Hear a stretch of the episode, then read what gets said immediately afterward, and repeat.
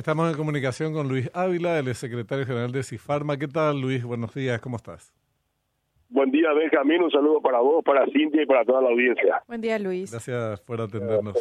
Luis, bueno, en nuestro país es notable como algunas cosas que tendrían que ser información mm, que se, de la que se disponga eh, rápidamente, no se tiene claridad, como es la deuda que tiene el Estado con los proveedores.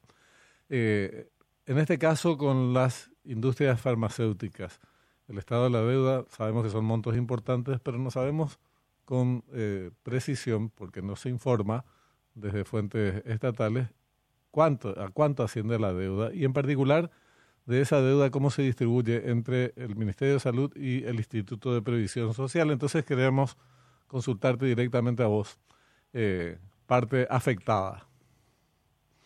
Mira, el, el problema que siempre se genera con el tema de la deuda en ambas instituciones es que deuda para las instituciones es lo que está contabilizado y listo para pagar.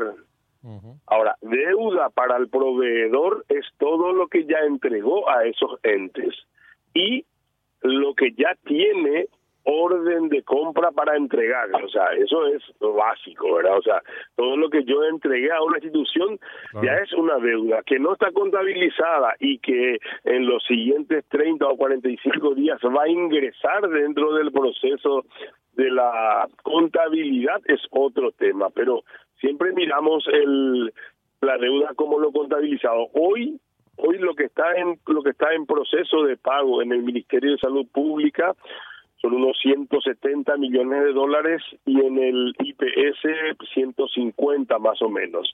270, perdón, 270 o 170 dijiste? Sí, sí, 170 en el ministerio. Sí. Y 160 más o menos en el IPS. Eso es lo que ya tiene expediente, o sea, ya se hizo el pedido de pago. A eso tenés que sumarle todo lo que se entregó, pero que todavía no, no fue hecha la solicitud de pago. En el caso del IPS estamos hablando de unos 40 millones de dólares más y en el caso del Ministerio de Salud Pública estamos cerrando los números entre todos los proveedores, estaría en el orden de los 90 millones de dólares. A eso tenés que sumarle las órdenes de compra que ambas instituciones ya emitieron por contratos abiertos y que van a ingresar en los próximos días, que va a entrar a la contabilidad, por eso te decía, probablemente dentro de 60 días. Ese es el panorama que tenemos que mirar cuando queremos saber de qué estamos hablando. Acá no, no hablamos de los saldos de contratos abiertos que, que van a seguir siendo entregados en los próximos meses. Pero deuda como deuda, esa es la composición, este Benjamín. La, entonces, 170 es con expediente. Los 90, ¿cuál es la categoría en el caso del Ministerio de Salud? Digo? Eh, los en el Ministerio de Salud son, son este, insumos y medicamentos entregados, recibidos, utilizados, pero que todavía falta que los proveedores presenten la solicitud de pago. Ah, claro. Y las órdenes de compra sería el tercer el tercer capítulo de esta historia, digamos. Claro, que, que se emiten diariamente y que también, obviamente, tienen una, una carga, es una carga muy pesada. ¿Y esas órdenes de eh, compra están cuantificadas, eh, así como, las como me diste los datos anteriores? Perdón, no te, no esas, esas, órdenes de compra, en el caso del Ministerio de Salud y del IPS, ¿tenés los montos eh, ya, digamos, a mano? No, no, esos montos no tengo, porque esos, esos montos, eh, el, las instituciones sí te pueden decir cuántas cuántas órdenes emitieron. Eh, pero pero normalmente esta, estos números se, se, se miran solamente lo contabilizado por una cuestión lógica, ¿verdad? Para para que la para que la deuda realmente sea otro número. Porque si vos sumás todo eso, estamos ¿qué es lo que decía este un connotado economista el fin de semana un matutino, ¿verdad? Realmente nunca se sabe cuánto es la deuda y bueno, si queremos saber cuánto es la deuda tenemos que mirar todo ese componente. Ahora decime una cosa, Luis, porque esto de verdad a veces eh, nos altera o a todo el mundo le pone eh, nervioso y genera malestar cuando se habla de deudas y no se maneja eh, la información con, con, precisión. En el caso del IPS, ¿cuánto era la deuda? Eh, recordanos, por favor, eh, a noviembre del año pasado. Digo noviembre porque se aprueba la ley ahí, para generar, para contratar deuda a los fines de pagarle a los proveedores. Pagarle a los proveedores. ¿Cuánto era entonces? Porque ahora son 200 millones de dólares. 170 millones de dólares era la deuda a octubre del año pasado. a octubre. Entonces, te quedó el saldo de noviembre, diciembre y todo lo que es este año, que ya generó nuevamente ese volumen. Y es ahí donde vos te vas dando cuenta de que cada vez los recursos son menos para afrontar tantos compromisos. Entonces, el IPS los meses que pagó este año, pagó gracias a esa operación de crédito rotativo, le llamo yo, línea de crédito que, que fue estableciendo con la banca privada. Pero este mes, este mes el IPS va a pagar algo con lo que llaman recursos propios disponibles y no llegan a 50 mil millones de guaraníes. O sea, eh, nada para la deuda que, que está teniendo. Entonces ahí se va generando este cúmulo de cosas. Ahí, Benjamín, es, la, la respuesta es obvia. El Fondo de Salud no recibe todo lo que necesita para hacer frente a los compromisos que tiene con los asegurados. Habría que modificar ese porcentaje que ya viene de la década del 30 eh, y también hacer la revisión del cálculo actuarial. No, no, yo estoy totalmente de acuerdo que eso es, inevitable porque, bueno, los tratamientos hoy son, son, más complejos, la medicina avanzó y también avanzaron sus costos. Entonces, eh, eso evidentemente está desfasado en cuanto a la distribución de, del dinero en, en el IPS, cuánto se destina a los fondos de salud, que entre paréntesis cada vez es más deficitario porque es la garantía, o por lo menos de ahí se extrae eh, parte para pagar los préstamos que se contrataron eh, para honrar las obligaciones con los proveedores y se va a volver a eh, utilizar fondos de salud para limpieza, la, perdón, para lavado y planchado, por ejemplo. Entonces, el tema es nomás que si vos contratás deuda para pagar a los proveedores a los que debías en el caso de las farmacéuticas 170 millones de dólares en octubre, le endeudás al Instituto de Previsión Social. Quiero hacer eh, foco en el IPS porque es un problemón verdaderamente serio y que nos va a estallar mal en poco tiempo. Eh, le endeudás por 250 millones de dólares. Por ahora, porque tampoco tiene límite, así que a lo mejor se endeuda más. Y siete meses después, tenés una deuda acumulada con ese mismo sector de 200 millones de dólares, algo está muy mal. Porque contrataste deuda para cancelar deuda y tu deuda siete meses después es igual o superior a la que tenías siete meses antes. Entonces, tu operación financiera es una catástrofe gobierno, en todos los cierres de gobierno sucede eso, Benjamín, y ya te, y ya te da la pauta, o sea, y eh, yo cruzo la vereda.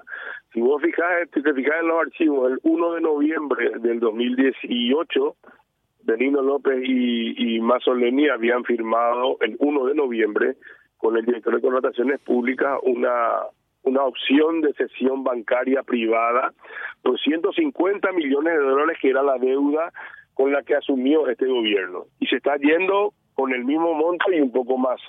Obviamente, como bien decís, porque los costos subieron y todo, pero...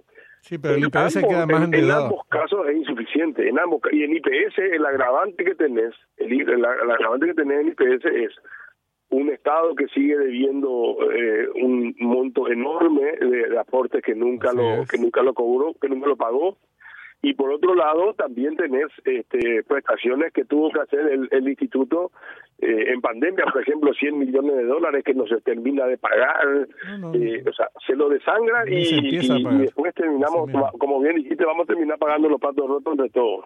Claro, porque te digo, vos las deudas eh, hay que honrarlas y vos podés hacer operaciones financieras para cancelar, contratar de cancelar parte de la deuda, lo que no puede ser es que seis meses después que le endeudaste al IPS por 250 millones de dólares, tu deuda sea superior. Eso no puede ser. al que hizo esa operación hay que estrangularle. Porque lo que tenés, es cierto lo que vos decís, se cierra con el mismo déficit eh, el IPS, pero con una diferencia de, en cinco años. El IPS está más endeudado que hace cinco años.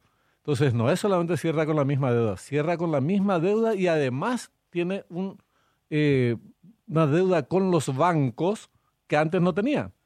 Entonces, eh, eh, es una ingeniería financiera cuyos responsables, te digo, eh, están haciendo muy mal las cosas. No quiero, no quiero calificar de, de una manera más grosera, pero en contra abierta de los intereses de los dueños del Instituto de Previsión Social. ¿Me entendés? No es solamente la deuda con los, con los, con los proveedores, como ustedes, eh, que tienen todo el derecho a cobrar. Se les mantiene la misma deuda al cabo de cinco años o un poco más y al mismo tiempo, y esto es lo, lo, lo, resaltante, el IPS está endeudado a niveles que antes no estaba. Totalmente, Benjamín, totalmente. Y hay que a, eso le sumar, si quieres sumarle otra vez eh, una perlita.